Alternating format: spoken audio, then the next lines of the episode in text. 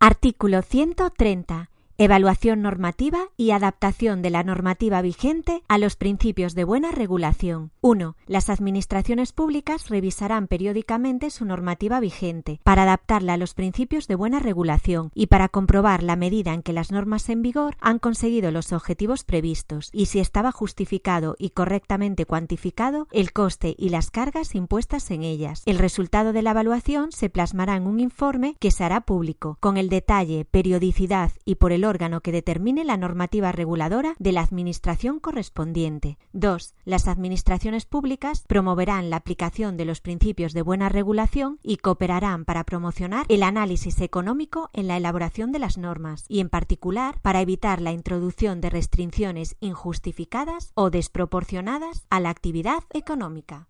El artículo 130 fue declarado contrario al orden constitucional de competencias en los términos del fundamento jurídico 7b de la sentencia del Tribunal Constitucional en pleno 55-2018 de 24 de mayo, Boletín Oficial del Estado 22 de junio.